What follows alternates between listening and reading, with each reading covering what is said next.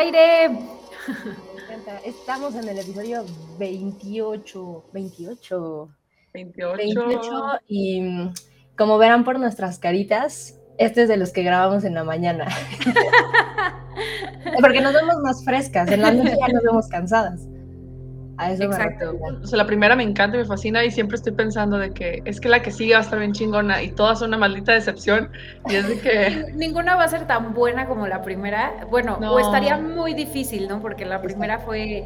Está hecha de forma perfecta y super, y tiene como cosas tan icónicas que todos los que eh, los que disfrutamos del cine las tenemos acá, ¿no? O sea, te dicen de que, hay como el pie del, del T-Rex y ya sabes a qué se este, el, agua. El agua.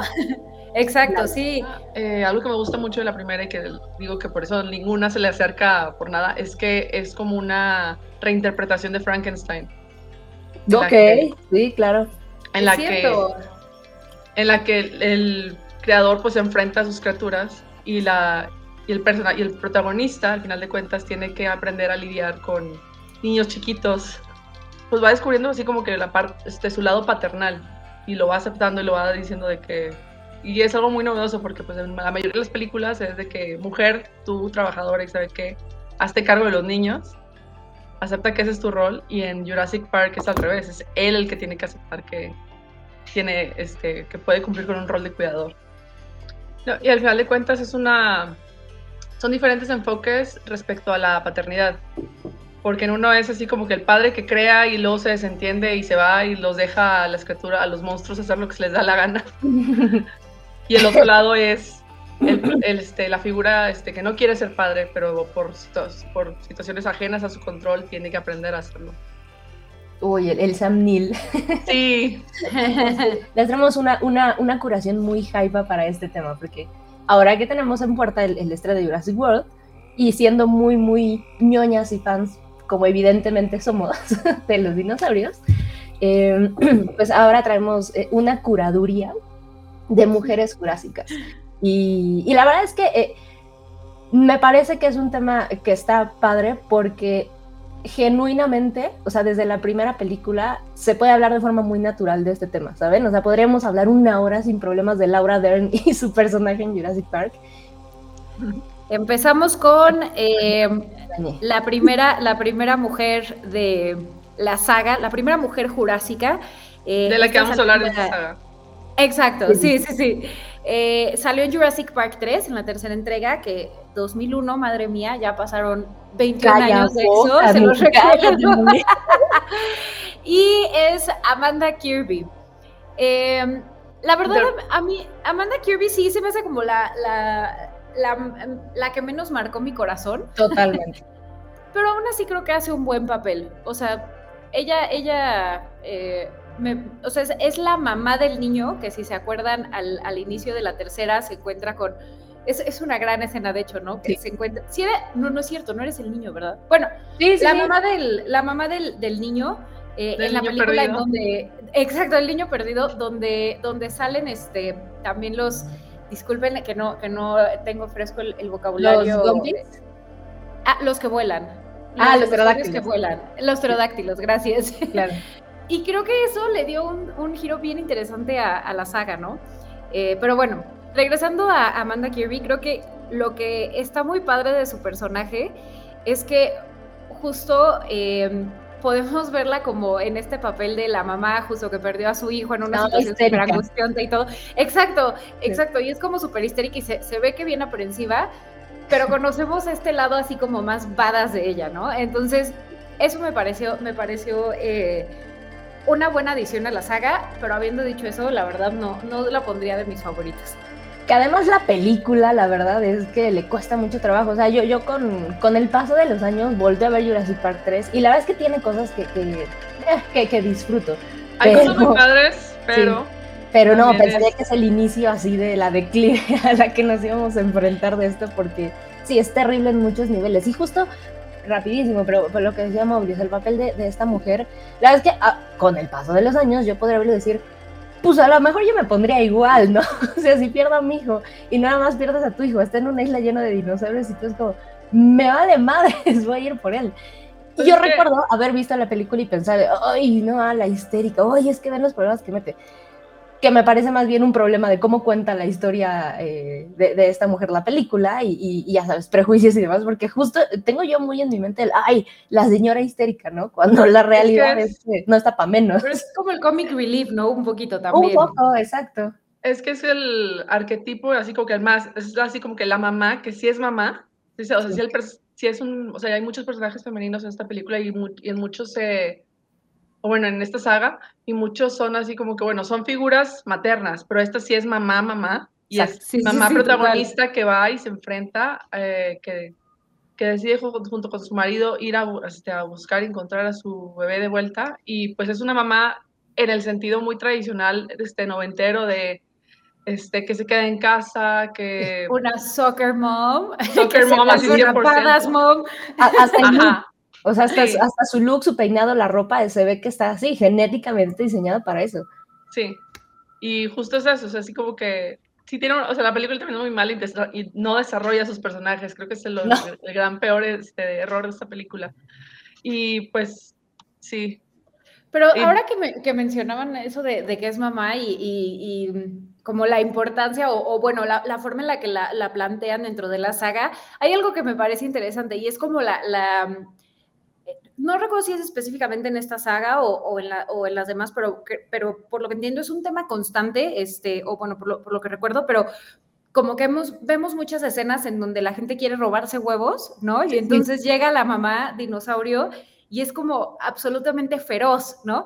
Entonces, como podemos aquí ver un poco el, espejo de Amanda Kirby, de también perdió a su bebé, a su bebé, y bueno, o a su, su hijo, que no es su bebé, a su adolescente. Eh, y también la podemos ver como en este papel feroz, ¿no? Aunque no es necesariamente con, con la, eh, o sea, como la, vemos feroz a su estilo, pues, ¿no? Sí, exactamente. Socialmente pero volviéndose en, un, en una badass. Y eso creo que está cool. Sí.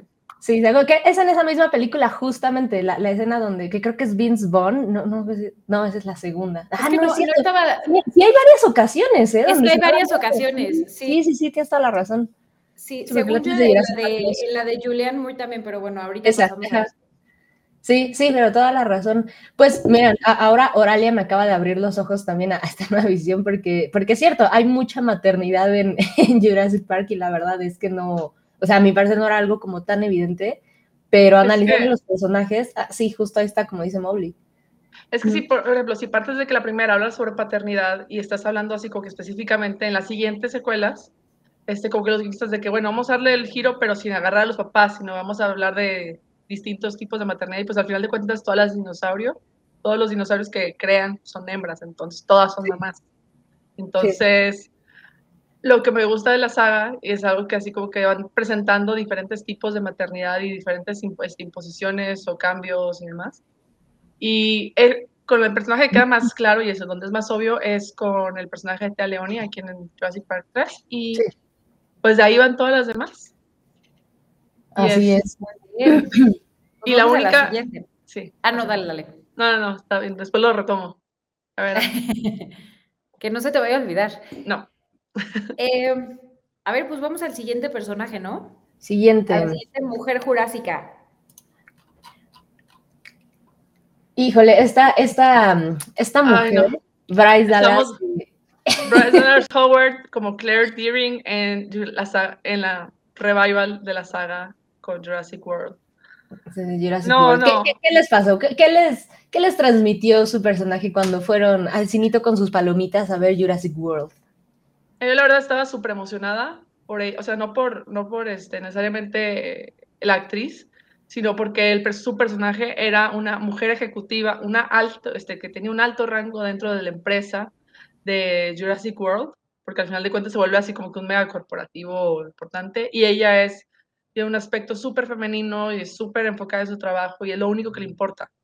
Y de ver ese tipo de personajes femeninos está muy cabrón encontrarlos. O sea, de verdad de que sea una mujer enfocada 100% en su trabajo eh, y que ese sea así como que su principal motivación para todo, está increíble. El pedo es todo lo que hacen en la película con este, con este personaje, porque obviamente, dado que es una, aunque es una mujer hiperfemenina y muy sofisticada y, brillante en su trabajo, la gran falla que le presentan al personaje es que no quiere ser mamá, que no quiere cuidar a, los, a sus sobrinos, que no quiere asumir roles de cuidado. Y, y la castigan durante, todo el, durante toda la película para que se transforme hacia ese lado y se vuelva de verdad una mujer de verdad. Que, que por ejemplo, eh, perdón, Oralia, no termina. Sí, no, es eso. Que, que justamente a mí algo que me, me empezó a caer muy gordo de, de, ella, o sea, la verdad es que no, no, no lo diré ni siquiera como la actriz, porque Bryce me, es como, eh, X, ¿no? O sea, no, no iba como emocionada de verla a ella en el papel, pero justo como decía Oralia, yo recuerdo haber visto trailers y demás, y es como, ok, me gusta que ahora sea esta, la corporate bitch, ¿no? Pero no necesariamente en un sentido negativo. Dije, esto está cool.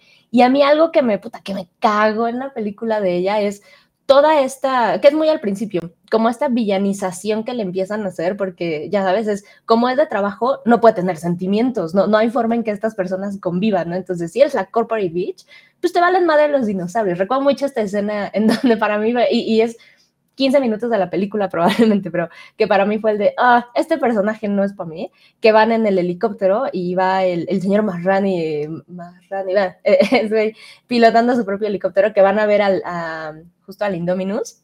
Y entonces algo les pregunta él como, ¿cómo están mis dinosaurios? ¿no? Y ella se queda como de, ¿cómo están? Pues eh, bla, bla, bla, profits y demás. Y él le dice, no, no, no, pero ¿cómo están de ánimo? Y ella, la cara que hace es como de, pues son, son cosas, ¿no? O sea, ¿cómo, están de ánimo? Y dije, ah, qué hueva que para acá lleven al personaje, porque justo es el, si te dedicas a tu trabajo, pues entonces no tienes corazón, ¿no? O sea, es esta parte de, no necesariamente eh, exclusivo para las mujeres, pero por supuesto que es donde se da más, que es, si eres buena para tu trabajo y demás, pues entonces no hay forma en que seas empática o seas buena onda. Y entonces a lo mejor en la película te vamos a enseñar a cruzar ese corazón de no, pero es que no necesariamente porque ella se dedica a finanzas, se dedica a la parte administrativa de gestión del, del, del, mundo jurásico. Y por su trabajo no tendría por qué estarse preocupando ni estar visitando a los animalitos a ver cómo están y cómo así como que, ay, que se Y eso, o sea, ella está súper enfocada en su trabajo y me choca que lo contrasta negativamente con el personaje de Chris Pratt. Porque él se está comprometido y se está así como que, ah, sí, porque él es sería el equivalente, no sé, a los este, cuidadores de zoológico, que sí trabajan directamente con los animales. O sea, son, son que dos se entienden con ellos. Ajá, eh, son dos este, trabajos muy, radicalmente muy diferentes. Y el hecho de que hagan menos el trabajo de ella, pero al de él sí lo aplaudan por el hecho de que, ah, sí está comprometido con sus dinosaurios, es de que absurdo. es, es, de las mil se, se, siente como, tal como dices, ¿no, Oralia? O sea, se siente como muy adrede o muy, muy montado. Que, que, que, Bryce Dallas Howard empiece como en, en, este extremo para que cuando conozca el personaje de Chris Pratt se, se, crucen y entonces ya como que cambian su camino los dos, ¿no? Pero es que... Eh, sí, sí, sí. No, es que también eso también es muy frustrante porque al final de la película quien cambia es ella, él no. Obvio, porque ella es la que estaba mal. Él la que estaba mal y Sí, o sea, digamos que la, vida de los dos cambia, ¿no? Cuando sí, porque por ahí, por ahí hay un arco incluso de que ellos tenían como una relación o intentaron salir un tiempo antes. Cuando nosotros los vemos en la película por primera vez, sabemos que tienen un pasado por ahí, entonces eh, dándole la razón un poco a Mobley, la es que sí hay un arco, eh, eh, que está terrible, pero hay un arco en donde Chris Pratt evoluciona porque se baña más seguido, ¿no? Es así como de, ya, ya no soy un güey como se ya soy un poco más responsable. Ajá, sí, sí, porque ese es el crecimiento que tiene Chris Pratt, porque moralmente y todo, el güey estaba perfecto en la película. Ella es la que justamente dice, ok, y, de ahí eh, e, este, este pedacito también es como muy evidente. Y esto trasladó completamente a la película, no sé si se acuerdan, la conversación de los tacones y, y el personaje de, Bryce no, y el de justo ahí ahí yo si, si, les comparto mi experiencia, eso es lo, que, lo que me quedé de esta película. Eh, y, y, les voy a contar, o sea, toda la película, a ver, estamos viendo Jurassic Park, ¿ok? Es una película de que agarran el genoma de un mosco, lo inyectan y ¡ah, pum! salen dinosaurios. Ok, perfecto, ¿no? Entonces estamos ahí. Yo, bueno, ya saben que yo soy muy flexible con mis gustos de películas, o sea, entonces, este, afortunadamente disfruto mucho las cosas, a veces más de lo que, de lo que debería. Entonces, o sea, le estaba pasando bien, ¿no? A secas. Eh, Y, de pronto me acuerdo la escena final, bueno, no final, pero en el clímax, en donde ella empieza a correr con los tacones y todo el cine. Sí, con la bengala, justo. Y todo el cine fue como, ay, no manches. O sea, echaron una así de, ah. Y entonces como que me quedé pensando y dije, qué curioso bueno, no, y, quizá la palabra no es curioso, ¿no? Pero es la que utilizaré. Qué curioso que en este, estamos viendo una película de dinosaurios y, en donde rompen la credibilidad de todos es cuando la mujer corre en tacones. A ver, que no, no lo estoy haciendo de menos. Usar tacones en general es muy complicado, ¿no? Pero, pero como un personaje como, como el de Claire, no pondría en tela de juicio que, que podría correr en tacones, ¿no? O sea, tampoco me, no, no me parece poco plausible. Y aún así fue como lo que más incredulidad generó. Entonces, eso me llamó mucho la atención. Fuera de eso, yo creo que, eh, como, como dice Horario, o sea, creo que el personaje sí, sin duda pudo ser mejor. Sí, sí se siente forza, forzosamente, o forzadamente más bien, frío y distante. Eh, pero por otro lado, a mí, a mí me pareció que, que fue pues un buen intento por, por agregar un, o sea, ojalá en la próxima película lo mejoren un poco, pero, pero me pareció como eh, algo novedoso para la franquicia que agregaran como esta figura de la CEO, ¿no?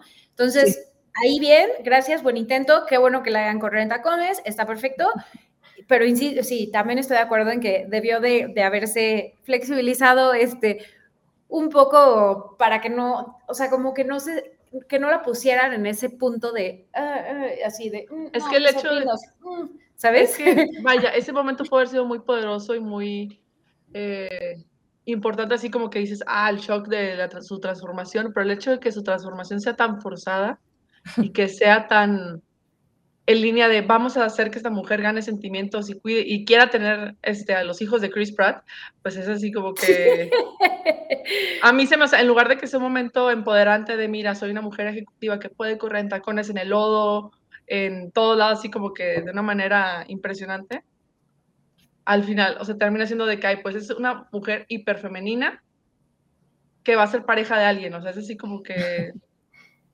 Pero además, no. nada más de alguien, de, alguien, de la persona en la película, porque, porque pues, e-, ese es el personaje de Chris Pratt. Pero, o sea, a mí, yo, yo estoy un poquito mucho más de acuerdo con, con Mobley, a lo mejor porque también conocen mis gustos. O sea, Jurassic World, yo, yo creo que ya lo había contado incluso en el hype, pero cuando fui a ver Jurassic World 2015, es de las películas, de, no, son muchas, pero es que sí me emociona tal nivel de, que termine y dices, no, quiero aplaudir, no lo voy a hacer, pero quiero aplaudir. Porque la secuencia final, la verdad es que está muy bien hecha, o sea, y además pongámoslo un poquito en contexto, o sea, teníamos Jurassic 3 desde el 2001, teníamos 14 años sin, sin ver nada de, de, esto en el cine, y aunque por una parte podrías decir... Teníamos 24 años. No, no, no, pero, pero habíamos visto Jurassic Park 3 en el cine. O sea, a mí sí me tocó ah, desde el 2001. Yo Jurassic World y yo así de que no me cuadra la matemática. no, no, partiendo de la 3, pon tú, ¿no? O sea, ah, ok, claro. Sabiendo que, le seguimos dando oportunidad pensando que cada película puede ser mejor. Pues tenemos 14, 15 años sin, sin ver nada de esto en el cine. Y la verdad es que a quienes nos consideremos fans de, de, Jurassic Park, pues ahí estamos, ¿no? O sea, ahí estuvimos con la 2, con la 3, bueno, la 2 a mí me tocó por supuesto que en, en video, no, no recuerdo haberla ido a ver al cine, eh, la primera, creo que sí, no sé. Este, pero bueno, en esta parte la es que a mí me emocionó muchísimo eh, la película, con todas sus faltas y demás. Y ahorita que recuerdo también es como un comercial de dos horas, porque no manchen el product placement que hay en Jurassic World. está, sí, está es cierto, ella, o sea, eso Samsung, lo había bloqueado. Sí, pero lo del parque creo que está muy bien hecho, ¿eh? Bueno, aquí ya nos salimos de la mujer, pero, pero para allá iba un poco. Justo es todo esto, mientras yo veía la película, me parecía contenido y me parecía cagado. Y esta escena que describías hace ratito, Mobley, de, de ella corriendo, porque además la, ah, yo recuerdo, o sea, a mí me parece que es una, una secuencia bastante increíble visualmente. Nada, nada súper maravillosa, pero es, es este visualmente es bella. Sí, es en el que sabes además, y no me dejarán mentir, lo que estábamos esperando era ver al T-Rex, o sea, chingón el Indominus, no nos podría importar menos. Queremos ver al T-Rex, que además nos habían vendido. Es el T-Rex de, que es el mismo T-Rex, ¿no? O sea, es, la T-Rex. Toda esta secuencia en donde ella pues llega como al pico de su personaje en esta película y es la que va a salvar el día porque, porque sí lo desencadena, artificial o no, como quieran, pero estando ya comprometida con la película, pues ella va, abre esta puerta y no, ya va a salir el T-Rex y ella corre así, una sola persona, hace completamente lo que hace Alan Grant en la primera, que es vamos a sacar la, la, bengala y vamos a salvar a todo mundo, ¿no? Y entonces ella corre, pero además no, no corre como nomás para alejar el T-Rex, es lo va a guiar, ¿no? Lo cual a mí me pareció de, es incluso más cabrona que Sam Neill, ¿no? Esta mujer. Y me parece que la secuencia lo logra muy bien. Y luego toda esta iluminación en rojo, donde el primer cuadro son sus, sus pies y ves que va corriendo en tacones. me marcó tanto esa escena, Sam, que la describes y la veo aquí. sí, a mí me, encantó, me gusta mucho, porque además empieza como en esta cámara un poquito lenta y de repente ves todo eso. O sea, me parece una gran secuencia. Y justo, nomás para cerrar el tema de los tacones, yo recuerdo haber pensado en ese momento, les decía antes de empezar el programa que, que recordé expedientes eh, secretos aquí, porque era, y lo digo en español porque así lo conocía yo en ese momento, que era la conversación era, mira, no manches, ¿cómo, cómo puede correr eh, la, la, gente Scully en, tacones todo el tiempo? ¿no? O sea, todo lo que hace Mulder lo hace ella en tacones, lo cual pues, la hace más chingona porque hagan cosas en tacones. Y yo recuerdo haber visto esa secuencia y decir, sí, una, alguien como yo y supongo que muchas otras personas que vas al trabajo y demás, y esos trabajos en los que además es mal visto que no lleves tacones, etcétera, dices, Sí, es que hacemos todo en tacones, por supuesto. La neta es que sí. Y corre eh, cruzando la calle porque ya se puso el siga y demás. O sea, sobrevivir en el puro mundo godín en tacones es difícil. Ahora, a mí me pareció muy cagado que lo plantearan como en esta, en esta secuencia. Entonces, volteándolo a ver y analizándolo y desmenuzándolo, pues por supuesto que es algo barato, pero, pero la verdad es que yo creo que sí lo hacen funcionar bien en la película. A mí, a mí me gustó. Em, desafortunadamente no se traduce ni siquiera ese crecimiento, lo cual está chafa y completamente tiene razón Oralia, porque ya vimos otra película ya con el personaje desarrollado de, Claire Deering, que es Bryce Dallas Howard, y tampoco hace nada el personaje, entonces bueno, súper falla ahí en la película, pero esa secuencia me parece que, que lo logra bien, me, parece una pues buena... claramente nos marcó, porque, porque nos acordamos, pero perfecta. Hay muchas frustraciones son muchas frustraciones con este personaje porque pudo haber, tiene todo el potencial para ser hiper cabrón. Sí. Y no lo va a hacer. No lo va a hacer y todo, o sea, y es así como que de ser protagonista pasa a ser interés romántico. O sea, es así como que su. Totalmente. Siento que eso es la transformación y lo que va haciendo. Y en la siguiente película también es de que, ah, sí, soy ejecutiva, pero más importante mi relación con Chris sí, pero está como woke. En la segunda película lo que hacen es que, más woke. Más que lo de la, la, relación con Chris Pratt, ahorita que decías de que, ah, pero mi relación con Chris Pratt, creo que, creo que me quedo con lo primero que dijiste, Oralia, de que pasa de ser la protagonista al interés romántico. Y creo que eso sí hay que reprocharle. Porque al final, ella salva a todos. Sí. Y en tacones, lo acabamos de decir. Sí, totalmente. Pero bueno, ya veremos la, tercera, pero hasta donde vamos no le vemos mucho potencial a, un buen desarrollo de, este personaje. No, es que no. Pero ya estaremos en el cine. Ah, yo sí le tengo fe, pero bueno. Ojalá nos caiga en la boca. O sea, la verdad es que sí me gustaría ver a esta mujer, que, que además siento que sí se ha ido como siendo un poquito más propietaria de, este personaje. O sea, ya son tres películas. Y, Bryce Las Howard es una súper actriz. Exacto, y creo que además puede ser que tenga mucha más. Eh, em, decisión y demás en, esto, o sea, conforme avanzaron las películas, entonces a lo mejor por ahí una reivindicación del personaje si ella le metió mano, digo, ya ella es, ha dirigido, ha escrito, ha producido y demás, no, no es como que nomás una actriz de, ok, denme el guion, ojalá logren algo, pero bueno, más allá de eso, la verdad es que no le tenemos fe a la película, porque no han estado para nada a, la altura las, las nuevas, el revival. Pero, pues regresemos un poquito al pasado. Vamos a hablar de Back to the Future. Así, producción, ¿cuál es la que sigue? Híjole, la que sigue a la vez que yo soy bien, bien fan de... Ay, sí, yo también. Eh, voy, a abrir rapidísimo, pero esta película, que estamos hablando de Jurassic Park 2, en donde conocemos a la hija del doctor Malcolm, eh, que, es, que es esta mujer, me parece una forma inteligente, o sea, en su momento me pareció inteligente el... Eh, es, curioso, porque si lo veo con ojos de hoy, así me imagino perfectamente la conversación de eh, de los anti-woke, como cuando empezó toda esta cosa de Netflix, de, ay, pinche Netflix, y todos sus personajes va a ser, lo van a cambiar una mujer y negra, ¿no? Porque eh, es como el, la regla de, la inclusión, y la verdad es que esto se hizo en el 97, de la mano de Spielberg además, porque Jurassic Park 2 tiene, tiene Spielberg detrás, y aunque se sintió raro, artificial en su momento, el personaje de Kelly Malcolm, que es la hija... Eh, es la hija biológica, ¿no? Sí, porque de, ella se están separando, claro. Este, la verdad es que con, con, el paso del tiempo también Jurassic Park 2, después de la primera, me parece la mejor. O sea, es una película que se aleja ¿Y? completamente de la primera, pero no manchen, es grandiosa, es muy increíble. Aquí, aquí la verdad, o sea, se podrán decir muchas cosas de Steven Spielberg. Que, a ver, o sea, me refiero a las críticas, ¿no? O sea, es de los mejores directores que han existido, se le pueden criticar muchas cosas, sí, pero lo que creo que todos podemos estar de acuerdo es que es un gran director de niños. Puta. Niño que le pones sí. enfrente a adolescente, le va a sacar lo mejor. O sea, ve, ves a Drew Barrymore en E.T., ves a los primeros de, de, de Jurassic Park, sí. eh, aquí también a, a Vanessa Lee Chester en, en The Lost World. O sea, director que diga niño que le pongas enfrente, niño que va a sacar la mejor versión de su yo actor o actriz. Entonces, creo que aquí, justo sí. ahorita Sam decía algo que, que, que, creo que también este, nos marcó, que eran las barras de gimnasia, ¿no? Sí. O sea, cuando, cuando se pone a hacer gimnasia y, y le pega como al, al, al, Velociraptor, y de nuevo podría ser un momento que, que la gente, o sea, algunos adultos que, que ya no, no, no creen Muertos por dentro. Exacto, digan como, ay, como, como, como la escena de los tacones que les describía.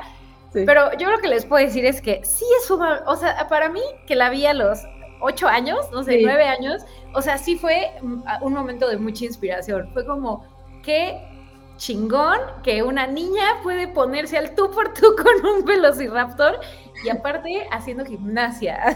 Y que era, que era lo sí. suyo, además. Sí, sí, sí, total. Yo, yo, recuerdo que esa escena justo la, la, la me, exactamente, o sea, yo les decía, una vez que no recuerdo si la vi en el cine o no, yo creo que probablemente sí, por, por la época, porque además ya estaba enamoradísima de Jurassic Park. Y justo para mi edad sí fue como de, ¡Yeah! Por supuesto. claro que sí, haciendo esto y demostrándole a su papá, y porque más arregla la relación con su papá y lo salva de, de la muerte todo en una escena. Se pone así como en su posición de... Está increíble. Sí, es, es, una escena grandiosa. Y el personaje de ella me parece algo eh, que, que, que, suma muy padre a, a, la película, porque otra vez retomando eh, eh, la apertura de ojos que me hizo Brian en su prueba, la paternidad y la maternidad, la verdad es que yo lo había súper ignorado en, en, estas películas, y ahora sí. que lo vamos desmenuzando de esta forma, es muy evidente, y entonces deciden ponerle ahora una hija al personaje como más cínico o, o no, pues el que era, desde la primera te lo habían planteado de que, ah, este vato, o sea, se ve tranquilo, pero seguramente tiene de que es súper Casanova y tiene mil novias por todos lados sí. y no le importa nada, o sea, sí. Sí, y conoces que su debilidad, pues, pues es su hija y, y toda esta eh, cuestión alrededor del viaje, porque evidentemente él no la quiere ahí, eh, ya sabes, es peligroso y demás, entonces, como que esta, esta suma de... de pues de preocupación o de estrés hacia los personajes, más allá de estar sobreviviendo en un lugar infestado de dinosaurios, es, ok, tengo que proteger a mi hija, pero ella también buscando su papel y su rol, o sea, me parece, la verdad es que me parece una, una gran idea, que al final, pues al ser la secuela de Jurassic Park, no tantos años después, pues se sintió terrible, o sea, sí se sintió como un producto alejadísimo de lo que habíamos visto, pues sí, pero yo les recomendaría que, que volteen a verla otra vez y es una película divertidísima. Además, todavía con esta magia de, de Spielberg, de, ves mucho efecto, eh, efecto práctico, eh, pues al final tener a, a, al señor Spielberg detrás de la cámara pues, le da otro nivel a, a la película. Eh, y justamente hablando de materia de paternidad, aquí es donde conocemos al bebé T-Rex, ¿se acuerdan? Sí. que también hay una cuestión ahí con, ya hablaremos un poquito más adelante, pero Julianne Moore sale en esta película.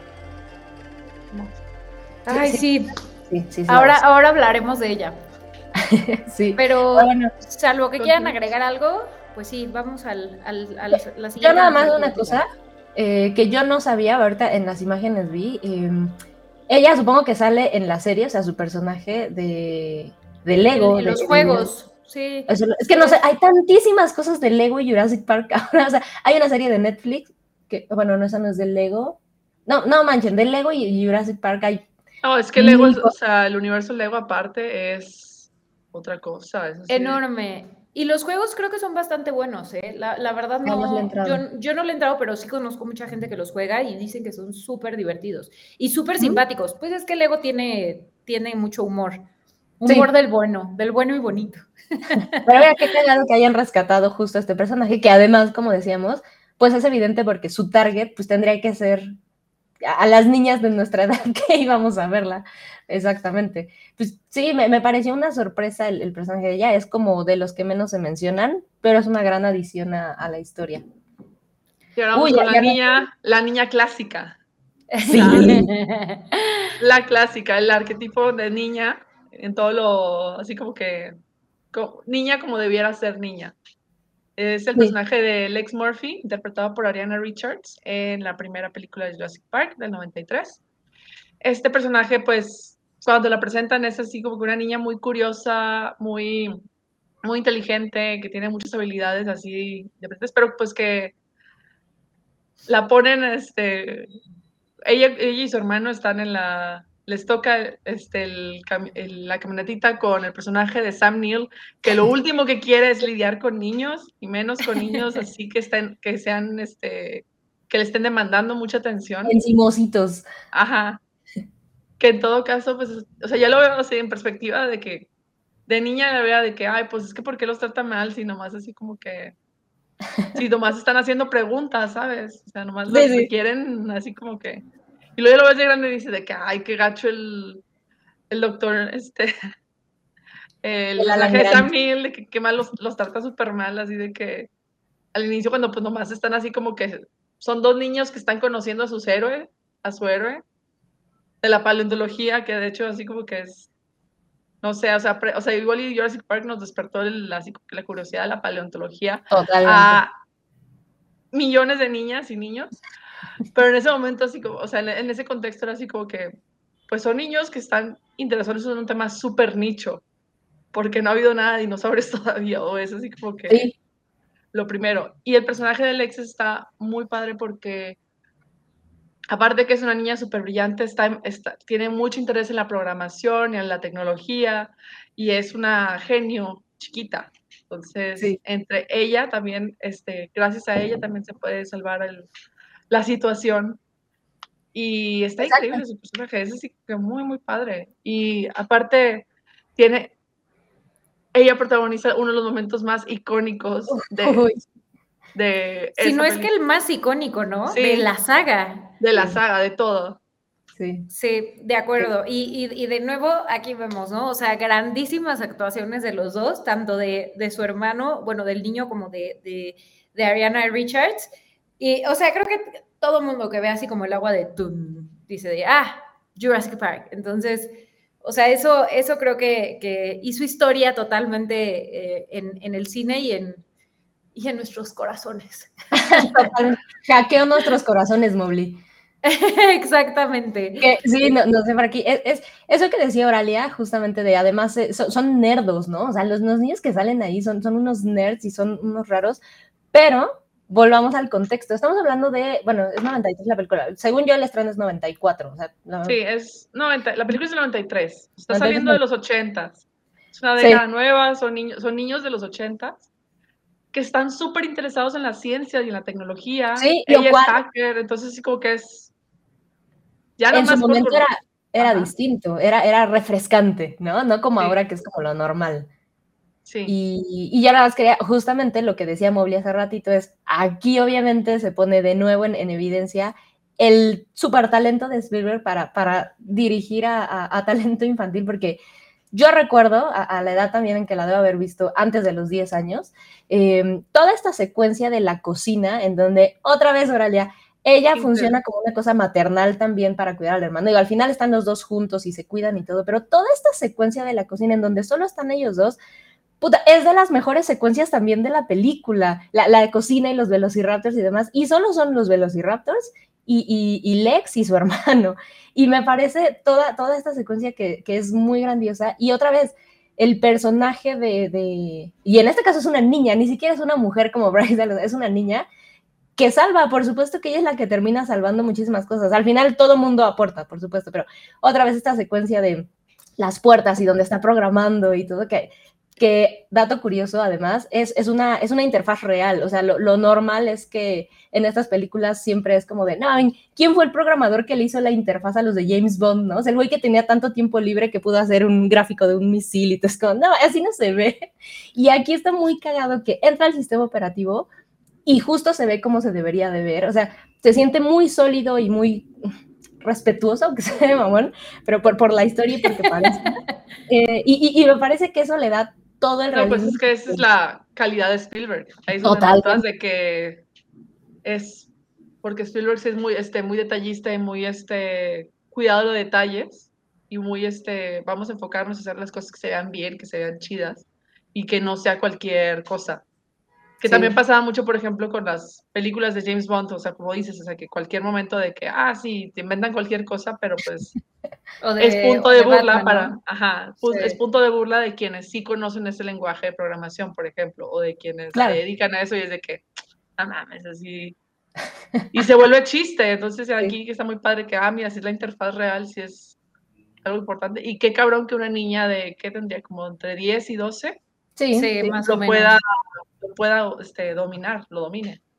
Sí, sí, y, y, salvando básicamente el día, o sea, porque en esa situación en la que están todavía, recuerdan esa, esa secuencia en donde están todavía eh, eh, eh, tratando de abrirlo, ya como que corrigieron y demás, pero está el Velociraptor intentando entrar de, del otro lado de la puerta, que esta, esta, esto inolvidable que dice, al menos que hayan aprendido a abrir puertas, ¿no? Entonces vemos la manita del Velociraptor abriendo la puerta.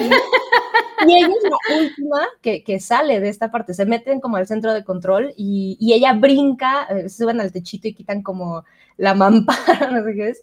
Y ella es incluso como de las últimas que logra brincar, o sea, es, es heroína así en toda esa secuencia desde el principio hasta el final, ¿saben? No, no, no porque ella se vaya a sacrificar ni nada, pero es su protagonismo es muy, muy importante y, y desenreda y lo que sigue de la película.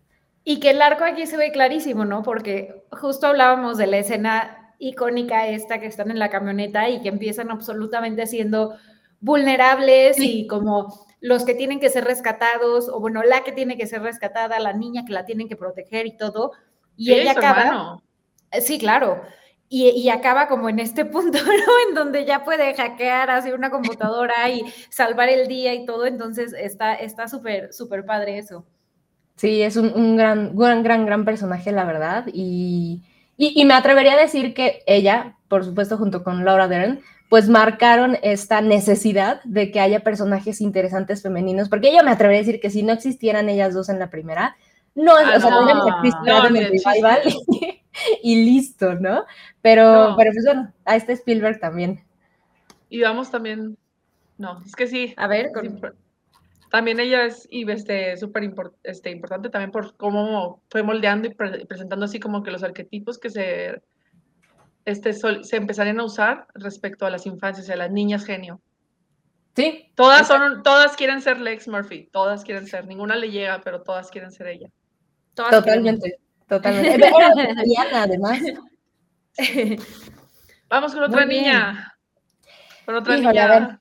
Fallen Kingdom tiene este personaje que se llama Macy Lockwood, em, interpreta por Isabella Sermon. La verdad es que yo no sé ustedes, pero así como, como de ella y de la película, no tengo mucho que hablar. Me parece la peor película de la saga, Fallen Kingdom. Horrible. Y, y pues eso hace por sus personajes también la película. No, no sé absolutamente nada. De ella, no, es que esa película me hizo enojar mucho. me acuerdo por el coraje, no, por, no necesariamente por la película en sí. Pero este personaje también es de nieta de, hija de, o sea, es así como que metido, está en la historia porque es nieta de. Y no, no, hay ninguna, no tiene ninguna característica más allá de ser una, pues alguien a quien proteger. O sea, que sea de que esta es la persona a la que tenemos que salvar y tenemos que rescatar para evitar que se la coman los dinosaurios. y es todo. Es lo único que aporta. que creemos que para la siguiente película seguramente, porque ahí sigue ah, saliendo. Ah, probablemente. Sí, Pero es un pretexto. Ajá.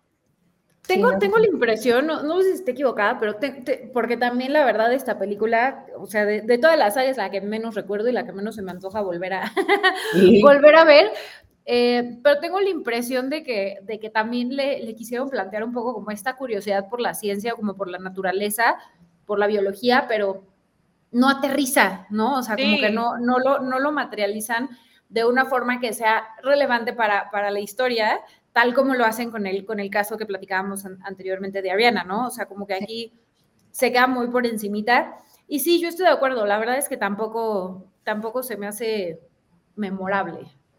Que tiene una secuencia interesante en la película. La verdad es que creo que de toda la película que es terrible, la secuencia en donde sale ella, eh, como esta persecución en la casa que tiene unos tintes de terror ahí con el velociraptor persiguiéndola, está cool, pero, pero pues ahí no hay personaje realmente, o sea, otra vez es como un pretexto nada más. Y pues a ver qué hacen con ella en la siguiente, pero no hay nada, no hay nada en la película en la que ella sale. Sí, también lo siento muy de que vamos a meter ahora una niña, dado que en la primera tuvimos a dos niños, entonces hay que balancearlo un poco y vamos a meter a otra niña blanca, este, angelical, que rescatar. Exacto. Entonces, la fórmula. pues no hay mucho que, decir de esta parte. Esperamos a la tercera, a ver qué tal. Pasamos con la icónica, maravillosa Sarah Harding, interpretada por Julianne Moore en The Lost World. Me encanta la presentación. Esta, esta sí, ay, bueno, yo eternamente enamorada de, de Julianne Moore y también en este papel. O sea, es que de verdad la, la humanidad que Julianne Moore le da a sus personajes, o sea, como que, la, o sea, es, es, espectacular, es espectacular. Ella, ella también... Eh, o sea, creo que tiene muchas escenas que son, que son icónicas, que son súper tensas. Eh, y ahora si quieren platicamos más del personaje, pero, pero yo tengo como muy presente dos. Eh, la primera es la del cristal, que, vemos aquí cuando se cae la camioneta, eh, que también creo que, creo que es una escena que mm, es muy tensa, muy, muy tensa. O sea, en, lo personal, a mí todo de Lost World me pareció una película que, que maneja muchísimos momentos muy tensos y que incluso también es como un poco más violenta que la primera, ¿no? O sea, como que lo llevan al siguiente nivel. Y creo que esta escena es, este, pues digamos, eh, una de las, que, de las que al menos a mí más me impactaron. Y también cuando están como dormidas en, las casas de campaña y que llega como el, el T-Rex, si no mal recuerdo, a buscar su, su, huevo, porque ¿quién se robó su huevo? Y entonces como que lo está buscando y las está oliendo así. Y, como que ella le tapa la boca a, esta, se me acaba de olvidar su nombre, pero bueno, a la, niña gimnasta le tapa la boca para que no vaya a gritar. Em, y, y, entonces, o sea, también creo que ese, ese momento fue, fue sumamente tenso. Y te muestra muchos matices, ¿no? Porque ella es una científica, este, y es como súper experta en su campo y todo, pero al mismo tiempo también volvemos a la maternidad, Oralia nos guía todo el programa, pero justo volvemos con la maternidad que presenta con la niña gimnasta, que olvidé su nombre, no lo puedo creer, pero con la niña gimnasta. Em, y bueno, o sea que yo de mi lado, Julianne Moore, a mí, o sea, para mí, y así lo voy a decir tal cual, para mí The Lost World vale la pena por Julianne Moore, punto. es que el, o sea, lo que mencionas ahorita de que cuida a Kelly, este, a Kelly Malcolm, está muy interesante porque creo que esto es lo que quisieron hacer con el personaje de Bryce Dallas Howard, pero no lo pudieron hacer. de que sea una mujer profesionista, que sea una profesionista muy, eh, esté muy responsable, muy, esté muy enfocada en su carrera y que poco a poquito va, este, pues retomando, o sea, pues no retomando, sino así como que eh, practicando y este, haciéndose cargo de, de, los, de, la, niña, de, esta, de Kelly, de manera que así como que, es profesionista, pero también está este, siendo una figura materna para ella y está, la está cuidando y la está procurando de una manera más maternal, pero sin sacrificar la, su carrera, o sea, sin tener que reinventarse por completo. Siempre respetando este, su profesión y, su, y pues sus intereses y su enfoque principal.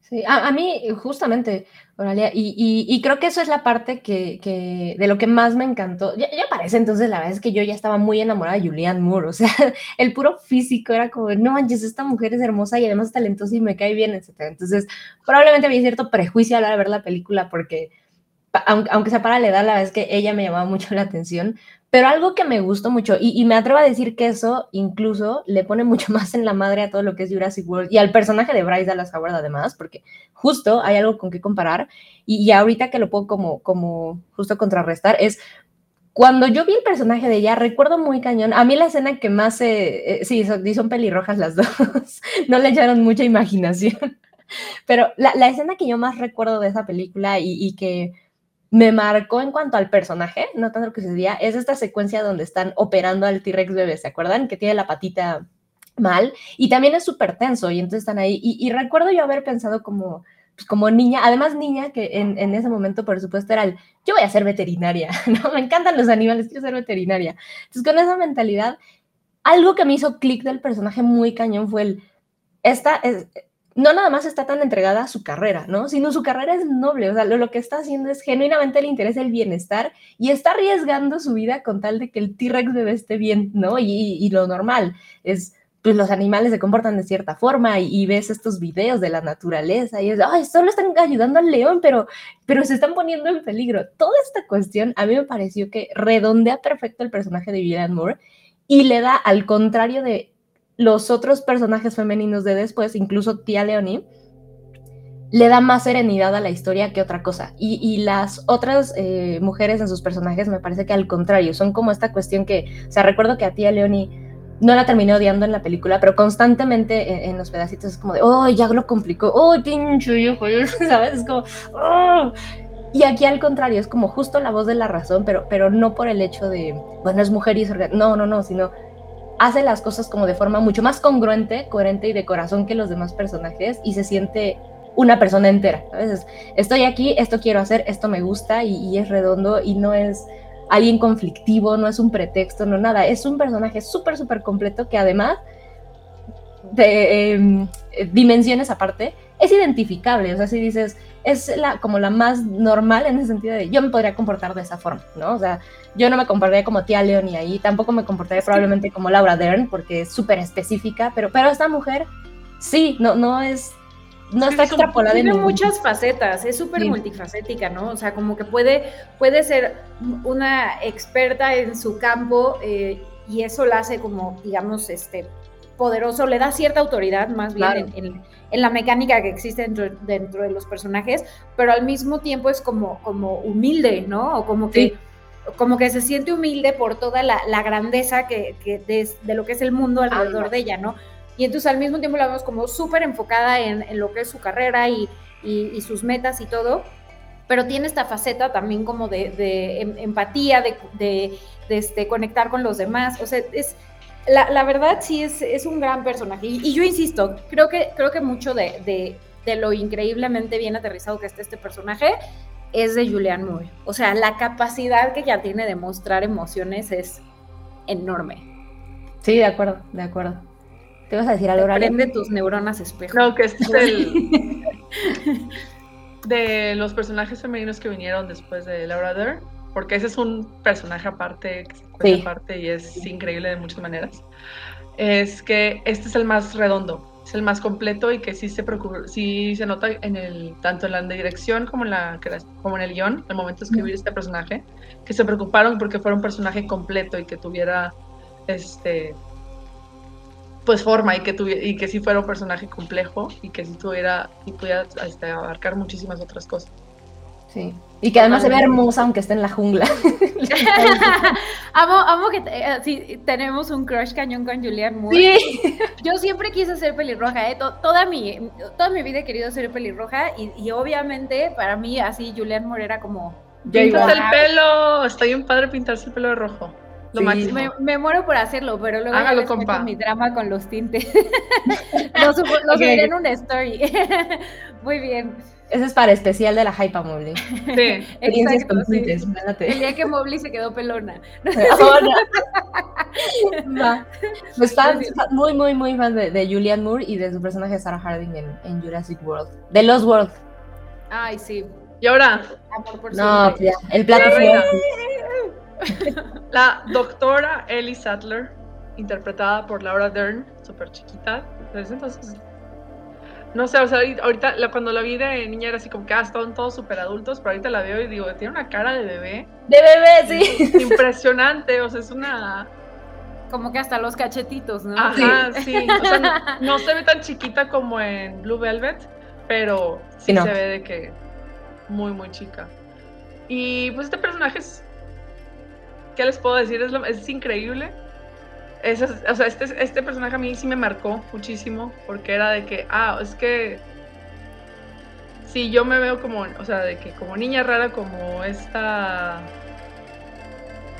eh, como Lex, o sea, la meta de, adulta es ser como Ellie Sattler, o sea, es, es una mujer es una mujer brillante que tiene que estás trabajando y estudiando en lo que en lo que le gusta tiene tiene muy buen ánimo, es, muy buen, este, muy chida, o sea, así como que muy, muy buena onda y muy cool.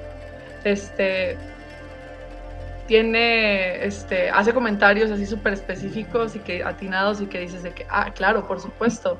O la, este, y el, aquí su crecimiento no es de ser de que, ah, de mujer indefensa a ser este, super heroína, sino el hecho de que ella lo, ya lo notaba desde el inicio, que era una mujer muy fuerte y muy preparada y que podía enfrentarse a cualquier cosa. Y lo que le pasa durante la película, se enfrenta a cualquier cosa y demuestra que tiene más habilidades de lo que ella también creía que podía hacer. Sí, sí pero tampoco es como que, se super sorprenda de lo que Ajá, sí, es que... Ok. Es que dice, ah, claro. al final es súper visual, o sea, realmente sí es, sí es como muy, ah, como diría Martin Scorsese, cinema, ¿no? Cuando vemos este momento en donde está el, o sea, mete las manos a la caca del dinosaurio, es que ahí te dice todo lo que tienes que saber del personaje. De verdad, no hay más. O sea, es esta mujer que, que tú, tú la ves y, dices, por supuesto que se ha enfrentado como en mil estereotipos en su vida y obviamente en, múltiples momentos y etapas le han querido poner unos tacones y un vestido y ella sigue usando sus botas y es como, no, y de todos modos se ve increíble y es una experta en su campo y va y mete las manos a la caca del dinosaurio que de verdad yo creo que... Está o sea, a, mí me da asco recoger la caca de mi perro y ella se mete, mete las manos y es como de, pues sí, ¿Por qué? Porque sabe que lo que está haciendo es más grande que eso, ¿no? Claro. Es más grande que el asco que pueda tener, que, o sea, es caca, da igual. Esto es más importante. Está impresionante cómo en, en, esa secuencia todos los hombres están así como que, ay no, guacala, sí. así como, ¿qué hacemos? Así como que... Y ella dice, yo voy a, yo o sea... Sí, sí, sí, exacto. O sea, ustedes, tontos, este, yo voy a aprovechar esto y al final justo es eso, ¿no? Por lo mismo de que ella está dispuesta a, ensuciarse las manos, pues tiene un camino mucho más recorrido que el resto de los personajes. Entonces, es, increíble. Yo, yo estoy de acuerdo con Oralia, o sea, creo que todas las personas que vimos Jurassic Park, vimos a Ellie Sattler y es tan increíble y, te marca tanto y te inspira tanto el ver un personaje tan bien hecho. Em, y de nuevo, como el de Julian Moore, multifacético, muy bien estructurado y que aporte tanto a la historia, wow, o sea, de, verdad, muy bien hecho por Steven Spielberg. Este, y luego, también, o sea, esperarías, por ejemplo, que en una película donde ella es la única, así como que protagonista femenina, así como que la, la, principal, y que hay niños involucrados, pensarías de que no, pues es que ella se tiene que encargar de los niños. Y no, todo el tiempo, la mayor parte de la película está en otro lado, tratando de resolver cosas, no se los encuentra hasta el final, ya con después de que el personaje Sam Neill se transforma en, este, en figura paterna. Pero es ella, o sea, la, su interés científico y su, este, su perspectiva y su actitud de, pues vamos, tenemos que hacer las cosas, tenemos que sacar las cosas. Se tiene que, hacer, hay que hacerlo. La maternidad la explota justo con los dinosaurios, ¿no? O sea que entonces es, es, increíble. Y no, no, sé si también se acuerdan, bueno, seguramente se acuerdan de esta escena, pero que a mí también me, me, pareció, eh, bueno, o, me marcó mucho, que es cuando eh, está, o sea, digamos, viendo como algo está en el jeep y de pronto ve algo, pero la cámara está apuntando a ella. Y eso es, es padrísimo porque tú, tú la ves y dices, ¿qué está viendo? ¿Qué está viendo? Y obvio nosotros ya sabemos que es un dinosaurio, ¿no? Pero, pero como que se sube los lentes y así, y, ves esta cara magnífica en Laura Dern, y entonces voltea la cámara y ya ves al, al dinosaurio que, por favor, Sam, tú sabrás cómo se llama, el del cuello largo tope. Bueno, no, ese es el nombre común, porque, por ejemplo, Mario Flores vendría ahorita a cachetearme porque tiene otro nombre, pero es un brontosaurio. Brachiosaurio. Brachiosaurio, brachiosaurio. Sí, y lo ve, y, o sea, e, esta escena también es espectacular, ¿no? Y es como el primer contacto que nuestros personajes principales tienen con los dinosaurios y es magníficamente representado por, por Laura Dern. Sí, que además tiene esta escena perfecta, eh, eh, así grandiosa, en donde ella, justo como que no sabe, pero no voltea sola, le agarran la cabeza, ¿recuerdas? Creo que Sam Neill, que, que le voltea la cabeza así como de, ¡Uy, voltea a verlo! y se ve la genuina sorpresa de ella.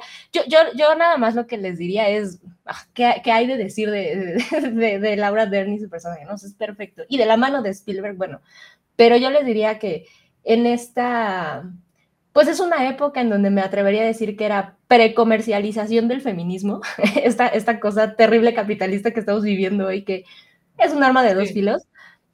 Pero todos estos momentos que ahorita podemos rescatar y que me imagino si se los platicamos a alguien la mitad de edad de nosotros, sería como de, ah, sí, como en todas las películas, ¿no? Pero poniéndolo en contexto, la vez que volteando para acá, vemos estos momentos que tiene ella, o sea, a mí me fascina toda esta secuencia como de la mitad en adelante donde se queda con los niños, con los boys, y, porque los, los, niños infantes junto con Sam Neill andan perdidos, y ella se queda como en el club de Toby. Y toda esta secuencia, por ejemplo, donde Malcolm está herido sobre la mesa, memazo, por cierto, con la camisa abierta, Jeff Goldblum, y que está este, Attenborough ahí como cuidándolo, y cuando dicen, ok, tenemos que ir, toman los radios y vamos, que ella incluso le dice, Luego, luego hablamos de feminismo porque él se queda con la idea de ah, yo, yo, tendría que ir, ¿no? Porque yo soy el, el hombre, que además pues, es un hombre, no anciano, pero es un hombre grande en ese momento. Y es como, güey, qué impráctico, pues obvio va a ir esta mujer, ¿no? Pero, pero te presentan así como de flashazo la, la, la incomodidad de los hombres alrededor, justo, retomando un poco lo de, la, lo de la caca de dinosaurio, que es el, ahí esta morra está muy cabrona, ¿no? Y los incomoda un poco. Y la película se toma el momento de, demostrar esa incomodidad, ¿no? Que era, pues, lo que te deja ver que a lo mejor esta mujer había vivido toda su vida, porque incluso desde el principio, cuando llegan a reclutarlos al campamento, o sea, sí te das cuenta de, sí. ok, esta mujer ha aguantado shit, ¿no? Y está muy... y entonces es como, incluso la interacción que tiene con Malcolm, en donde este Casanova ah, sí. le empieza a decir y se pone un poco celoso Sam Neill, que aquí hay dos cosas que rescato que, que, que me encantaron y sigo amando muy cañón la película. Es, podría ser el momento clásico en el que empieza el triángulo amoroso, ya sabes, esta, esta guía que en cualquier película vas a ver, y ella le pone como un alto, pero sin ser alguien como grosero ni mucho menos, ¿no? Solo es como de, no me interesas, pero esta parte que estás hablando sí me interesa, ¿no? Entonces, no vamos a reconocer si estás ligando conmigo, ¿no? Solo me interesa mucho tu teoría del caos y voltea a decirle a, Sam Neill, ¿no? Le dice, mira, Alan, chécate esto, ¿no? Que es como muy claro el de, güey, no estamos coqueteando, pero me interesa lo que estás diciendo. y luego viene este, este otro momento en donde hablan un poco, sabemos que hay un pasado eh, entre el personaje de, de Laura Dern y de Sam Neill, pero jamás hay romance en la película, ¿saben? Y eso me pareció increíble porque era algo que yo creo que todas hemos nada más crecido, sino seguimos viendo que es, ves un personaje chingón, Bryce Dallas Howard, y, y, que puede bla, bla, bla, y evoluciona, y termina convirtiéndose en un interés romántico, y la historia de amor como que se come absolutamente todo lo demás, que es algo que yo de niña detestaba, yo y aquí no lo hay, justamente no lo hay, te dejan como más bien entre, dejen de preguntar, es obvio que hubo algo porque los dos son maravillosos y guapos y demás, ¿ok? Pero de eso no va la película, ¿no? Entonces, jamás se clavan en eso, y justo eso me parece de, de, de esta mujer que es súper increíble de su personaje, que es, es muy cool, pero no necesariamente la película te está poniendo en la cara el mira qué cool es, mira qué independiente es esta mujer. No, solo es lo que es, va haciendo su vida y, y, y se siente natural y, y, no, no, fan, o sea, de verdad, increíble. No, es que, también lo, lo, algo que mencionabas y que ahorita voy a retomar a Scully porque el contexto es todo, porque sí. en los 80s, este, 70s, 80s fue cuando se empezó a normalizar, así que, o sea, en general, que las mujeres trabajaran y que las mujeres se dedicaran a las carreras. Y era todavía muy raro, y ves muchas películas de los 80s y 90s y es de que, no manches, una mujer está trabajando, qué gran peligro representa, o qué es esto, o hay que regresarlas a sus casas, o lo que sea. Y, todo, y de muchos, y muchos arcos narrativos iban de eso, y tanto Edley Sattler como Dana Scully, eran de que mujeres profesionistas entregadas a su carrera, que, están, que no les da miedo este, ensuciarse las manos y que buscan hacer el mejor trabajo posible y son brillantes y todo, y se van ganando el respeto de sus pares. También esta Clarice Starling también hizo lo, este, lo mismo, en Los Inocentes, eran mujeres profesionistas jóvenes que se van ganando el respeto y van este, saliendo adelante. Entonces, verlas. Y en este contexto en donde este no son aceptadas. Donde no son aceptadas, donde hay mucho peligro, hay mucho, mucho peligro inherente. Este, en muchos flancos, además. En muchos flancos, no solo, no solo están los dinosaurios, está el, este, este, ciertos, ciertos villanos, ciertos, este, cierta parte de así como que el sexismo de, oye, pues es que no te queremos dejar hacer, hacer nada, deberíamos hacerlo nosotros, porque nosotros somos los hombres y que ella simplemente los descarte y continúa haciendo lo que se le da la gana, es inspirador y marcó a una generación completa. Si no es que varias de, mujeres, porque se fue, porque también, o sea, yo esta película la vi de niña en VHS y para mí era así como que es que qué impresionante ver esto. Porque no era claro. común. Porque nosotros decimos, marcó una generación, pero claro, o sea, seguramente mi mamá viendo esto, ¿no? que es dos generaciones pues arriba que yo, también fue Mi mamá le encantaba. Mi mamá le encantaba esta película precisamente y me la ponía todo el tiempo porque era de que, oye, pues es que quiero que veas este personaje. No, está, está muy cañón. está muy Y nos recuerdan que hay un cameo justamente de, de Laura Dern en Jurassic Park 3. World, ¿no? ah, 3. No, en la 3. En la 3. Sale hace un cameo chiquitito, como así como que le están llamando. Y que salva el mundo. Pero ella está en rol de retirada mamá, que pues es, es como, Power Mom, además, ¿no? Es como muy evidente que ella es, porque, porque les manda a la marina o a... Sí, literal, es como, exacto, les manda a la marina. sí, total. Y, ah, bueno, y la vamos a ver justamente en Dominion en Jurassic World, que esa es de las cosas que a mí al menos me, entusiasman un poquito el ver que están Sam Neill y, Laura Dern involucrados en esta nueva película, pues algo tiene que haber distinto. Y también este... Jeff Goldblum. Jeff Goldblum, sí, también va a salir. Él salió desde, desde la pasada. Salió la segunda, pero y luego ya no regresó. Y estaban así como que, y parte de las, este, del hecho que hubiera de estas secuelas de legado, era de que, ah, pues eventualmente los vamos a reunir, los vamos a reunir. Y era así como con lo que te decía de que, ah, oye, está tal pendiente porque quizás salen, y así como que quizás hay un cameo y nunca aparecieron hasta aparentemente esta próxima película. Entonces, pues por la hora Por la hora yo estaré ahí. Totalmente. totalmente. Ay, si creían que esta era nuestra número uno, hay alguien más en el número uno. Hay una, hay una mamá más feroz todavía. No, me encanta el traje. El traje de ¿eh? No se les olvide porque tenemos buen apoyo visual. Cuéntanos, Mowgli, ¿quién es, ¿con quién cerramos? Bueno, por supuesto, eso fue una broma, ¿eh? Este, Laura Dern sí es nuestro número uno, pero, pero también queremos mencionar a Blue, eh, que Blue es este, e, esta dinosauria, eh, que es pues como la consentida de Chris Pratt, ¿no? O sea, de todos sus velociraptors, ella es como la que tiene una mayor conexión con él. Eh, Gwendolyn Yates Whittle es una de las que hacen los sonidos eh, y ayudan con toda la interpretación de Blue. Hay más, pero bueno, ella la, quisimos destacar en esta ocasión. Creo que son tres, ¿no? Em, y bueno, Blue, em, lo que fue un poco innovador, eh, de, o bueno, lo que fue innovador, digamos, de, todo lo que es la franquicia de de Jurassic Park, si bien habíamos visto ciertos personajes que tenían como conexiones especiales con los dinosaurios eh, y que de alguna forma eh, mostraban como, pues, cierta empatía, por así decirlo, con los, o sea, que no querían matar a los humanos más que nada, eh, con Blue como que eso se lleva al siguiente nivel, ¿no? Porque primero es, pues, un velociraptor que la historia de Jurassic Park nos ha enseñado que es pues que puede ser incluso más mortal que un T-Rex, eh, porque son extremadamente rápidos. Em, además de esto, pues es entrenada por, por Chris Pratt eh, y, y sí es un lazo en donde ellos dos se entienden muchísimo. O sea, incluso hay un momento en donde Blue está del lado de los humanos. O sea, como un poco que se siente así. Em, entonces, bueno, también, también quisimos agregar aquí a, la, dinosauria favorita de, Chris Pratt, eh, destacando pues esta, esta conexión que tiene con, nuestra especie, que no siempre es la mejor de este bonito planeta. Django, sí. Es la que, es también este, que es algo que también así como que sí le reconozco a las nuevas sagas, es que se con el, con, con el, personaje de Blue y con los demás dinosaurios sí te los presentan no como monstruos, sino más así como que, oye, pues es que como que les dan cierto peso y cierto personalidad. cierta personalidad y caracterización, de modo que pues ya los ves como otros personajes importantes. Sí, incluyendo a la Indominus, que me parece Ajá.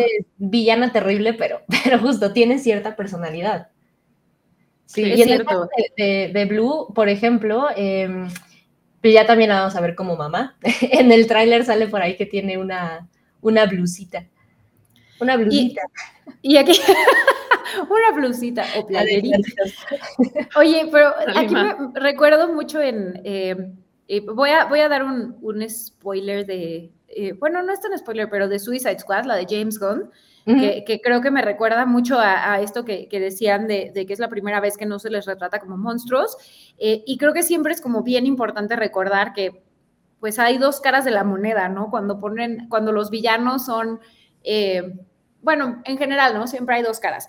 Eh, y es con la estrella, ¿no? Que al final al, alguien escucha lo que dice, o sea, después de que destruyó, que es el, el villano principal de, de, Suicide Squad, la de James Gunn, y que cuando destruye como todo el, el sí. pueblo, eh, y dice, así como yo era tan feliz eh, en el espacio, flotando y viendo las estrellas, eh, y, y, se queda ahí, ¿no? Pero es, es un poco como retomar esta idea, ¿no? De sí, es el villano porque está en este contexto, sí. porque el humano la trajo aquí, por terquedad, ¿no? Y entonces, claro, si tú pones a un león en mi casa, pues por supuesto me va a querer comer y va a ser el león de mi historia. Pero si el león sigue en su hábitat natural, pues, o sea, pues, pues solamente está haciendo un león. Y claro. es lo mismo con, con, con o sea, que la, la, reflexión con Blue, ¿no? O sea, al final los dinosaurios son los villanos de esta saga, pero porque el humano en su soberbia los trajo a este plano y los puso a convivir en un contexto en el que quizá no deberían. Totalmente. En que no deberían estar, para empezar. Esa es parte de la sí, monstruosidad sí, sí. y es parte de la monstruosidad que plantean en Jurassic Park.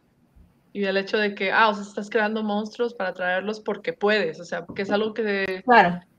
que ha sido una crítica constante eh, de la, en la ciencia ficción desde finales del siglo XVIII, desde el siglo XIX, que es de que, oye, pues es que la tecnología está avanzando mucho, pero no sabemos si deba ser algo que de, debiéramos hacer. Exacto. Que es sí, también sí. así como que parte de las lecturas de Frankenstein, retomando, Exacto. de que, oye, pues sí. es que sí, puedes crear un, puedes revivir un cadáver, pero deberías hacerlo, sería, lo estás trayendo un contexto en el que quiera, en el que pueda existir, coexistir con los demás, no sabemos, es lo que hace Hammond en la primera y es lo que continúan haciendo, porque siguen trayendo los dinosaurios, los siguen, deja tú no solo reviviendo los dinosaurios, sino creándolos y, y poniéndolos en un, un, parque turístico en el que puedes ir a visitar sí, claro. tu familia. Y así como claro, que, porque no es un, los vamos a regresar para que vivan en su hábitat natural. ¿no? En su isla. Un, no, entretenme a mí, ¿no? Ajá. Y también es un punto que me gustó de la primera de Jurassic World, pero después así como que fue explotando y no, y no lo retomaron, porque o sea, sí te lo plantean de que, ah, pues mira, es que el interés corporativo para querer, sí. este, nada más ganar dinero sin importar si las personas están en peligro o no, que son cosas que pues pasemos y veamos en la vida real todo el tiempo. Totalmente. Pero pues no lo, nomás así como que lo ponen ahí, ahí está, pero no lo desarrollan y ya se regresan a hacer otras cosas y Sí, no, no lo. Es algo no, que no. no. Realmente. Pero el intento ahí está. Y, y como vende juguetes, porque no, como hay juguetes de Blue.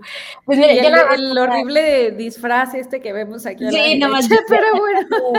Ya sé de qué voy a disfrazar para mi cumpleaños. Así. Está horrible, pero, pero esta, en realidad no. esta mujer, Gwendolyn Yates, que, que comentaba Mowgli ahorita, eh, justo ella está de parte eh, técnico en, de, de, cuando se crea el personaje de Blue, o sea, estamos hablando de la primera de Jurassic World, eh, ella forma parte del equipo, ella trabaja para Skywalker Sound, que bueno, es esta empresa de sonido, efectos de sonido, etcétera. Como, como hay muchas otras, ¿no? Pero pues esta es de las más cabroncitas. Y, y, el dato curioso es que ella, para, junto con su equipo, para desarrollar el sonido de eh, todos estos dinosaurios, que no sé si se acuerden, pero toda esta eh, de contenido especial de DVD, de cómo nos decían cómo grabaron el sonido del T-Rex en su momento y que elefante y demás y cocodrilos. Amaba los special features de los Esos son maravillosos. y aquí hay un poquito de eso porque ellos decidieron para el sonido de, de los Velociraptors que podrían pensar, pues ya está súper armado, ¿no? Pero siguen metiéndole, este combinaron el, sonido de su perrito Chihuahua y algunos otros animales para, para, ponerle el audio a Blue. Entonces, por ahí cuando escuchan a Blue hablar, hay un Chihuahua de fondo en muchos este, estados de agitación y de ahí agarraron el sonido. O sea, de, todo lo que dijimos, ese es potencialmente el dato más importante. Entonces, guárdenlo en su corazón. Sí, sí, sí, total. Pues nos despedimos. Ay, qué, qué, maravilla de, de... Ah, ah bueno, no, sí, exacto. El chihuahua es el sonido del, del, Indominus, pero justo, ya, ya este, ya hemos llegado al, final. Perdón, Oralia.